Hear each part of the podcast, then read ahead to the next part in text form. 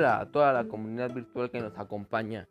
En el podcast del día de hoy hablaremos sobre cómo pasé mis vacaciones con esta cuarentena.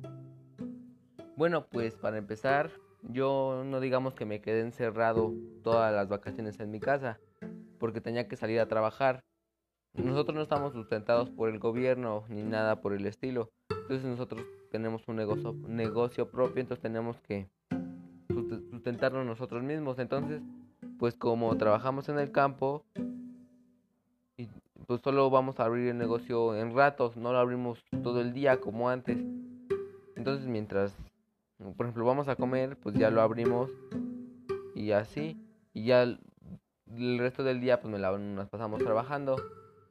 También una, como dos veces salí a una que otra fiesta, que fueron el cumpleaños de uno de mis tíos y lo de Semana Santa que la comida que hace, ¿no?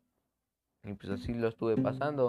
También salía a los supermercados a surtirme y todo eso, pero pues con las medidas necesarias, con cubrebocas, eh, con me echaba gel antibacterial cuando daba dinero o cuando saludaba a alguien y así.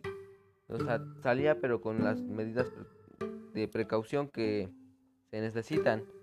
También, este, no comía en la calle, procuraba no comer en la calle y pues, si tenía hambre guardaba, me aguantaba y hasta llegar a mi casa y pues ya llegando a mi casa comía, ¿no?